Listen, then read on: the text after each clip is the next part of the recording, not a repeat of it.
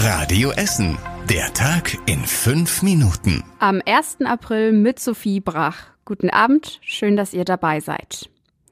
So einen halben Freedom Day gibt es bei uns in Essen ja jetzt doch, nämlich am Sonntag. Ab dann müssen nur noch in medizinischen Einrichtungen, Bussen und Bahnen Masken getragen werden.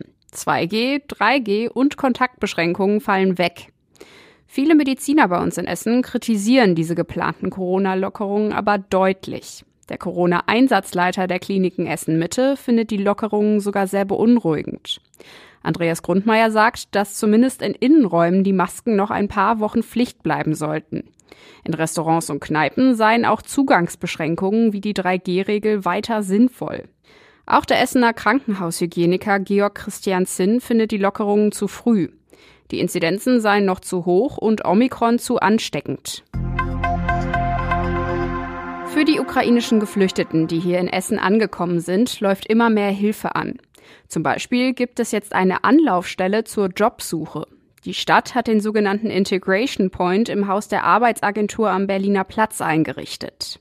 Da gibt es Hilfe für Menschen aus der Ukraine zum Thema Sprachkurse, Integrationskurse und Jobsuche. Außerdem können sich die Flüchtlinge dort ihre Schul- und Berufsabschlüsse anerkennen lassen. Den Integration Point hatte die Stadt schon mal im Jahr 2016 für Flüchtlinge aus Syrien eingerichtet. Auch dieses Mal arbeitet sie dafür mit dem Jobcenter und der Agentur für Arbeit hier in Essen zusammen. Neben Arbeit suchen die Menschen aus der Ukraine aber vor allem erstmal eine Unterkunft hier in Essen. Auch in dem Bereich rüstet die Stadt jetzt weiter auf. Heute hat sie weitere Plätze zur Unterbringung von Flüchtlingen in Betrieb genommen. In der Ruhrtalstraße in Kettwig wird ein Teil des alten Flüchtlingsheims reaktiviert. 100 Menschen können dort vorerst leben. Außerdem gibt es ab heute im Kloster Schür 50 weitere Plätze und nochmal 70 in den Unterkünften in Katernberg und Altenessen. Im Marienhospital sollen die Kapazitäten ausgeweitet werden. Am Montag startet dann die neue Unterkunft im Jugendhaus des Bistums St. Alfred in Kettwig. Inzwischen sind fast 4000 Flüchtlinge aus der Ukraine bei uns in Essen angekommen. Der größte Teil ist allerdings erstmal bei Freunden und Verwandten untergekommen. Seit der Wiedervereinigung war die Inflation in Deutschland nicht mehr so hoch wie jetzt gerade, bei über sieben Prozent. Das zeigt sich nicht nur an den hohen Spritpreisen der letzten Wochen, sondern auch an den Preisen für Lebensmittel. Der Essener Discounter Aldi hat jetzt auch wieder angekündigt, ab Montag werden die Preise erhöht. Fleisch, Wurst und Butter werden dann deutlich teurer, heißt es aus der Zentrale in Krai. Aldi gibt damit die gestiegenen Preise weiter, die der Discounter seit Beginn des Ukraine-Kriegs seinen Lieferanten bezahlen muss.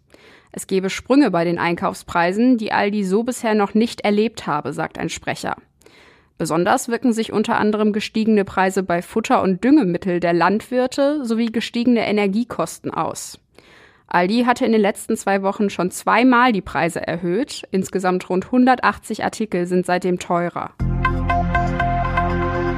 Einen fußballhistorischen Fund gab es ausgerechnet auf der Polizeiwache in Rellinghausen, nämlich einen Fußball aus dem Jahr 1974. Darauf sind Unterschriften vom damaligen brasilianischen Nationalteam, unter anderem von Pelé, der als größter Fußballer aller Zeiten gilt. Bei einer Aufräumaktion hatte ein Kommissar den Lederball im Keller der Wache in Rellinghausen gefunden. Die Polizei vermutet, dass ein Polizist damals das Hotel der brasilianischen Nationalmannschaft bewacht hat und nach dem signierten Ball gefragt hat. Die Mannschaft war während der Weltmeisterschaft bei uns in Essen untergebracht. Ab jetzt kann man sich den historischen Ball im Krupp-Archiv in der Villa Hügel anschauen. Und zum Schluss der Blick aufs Wetter. Also klassischer könnte das Aprilwetter nicht sein. Es bleibt eisig, auch heute Nacht steigt die Temperatur nicht über zwei Grad und es können noch weitere Schneeflocken fallen. Morgen bleibt es dann bewölkt, hier und da sind auch Regenschauer drin mit maximal sechs Grad. Am Sonntag zeigt sich dann endlich mal wieder die Sonne, wenn sie es zwischendurch mal schafft, sich durch die Wolken zu kämpfen. Dazu gibt's höchstens frische 8 Grad. Die nächsten Nachrichten aus Essen gibt's bei Radio Essen wieder morgen früh ab 7.30 Uhr. Wir wünschen euch jetzt noch einen schönen Abend. Das war der Tag in fünf Minuten. Diesen und alle weiteren Radio Essen Podcasts findet ihr auf radioessen.de und überall da, wo es Podcasts gibt.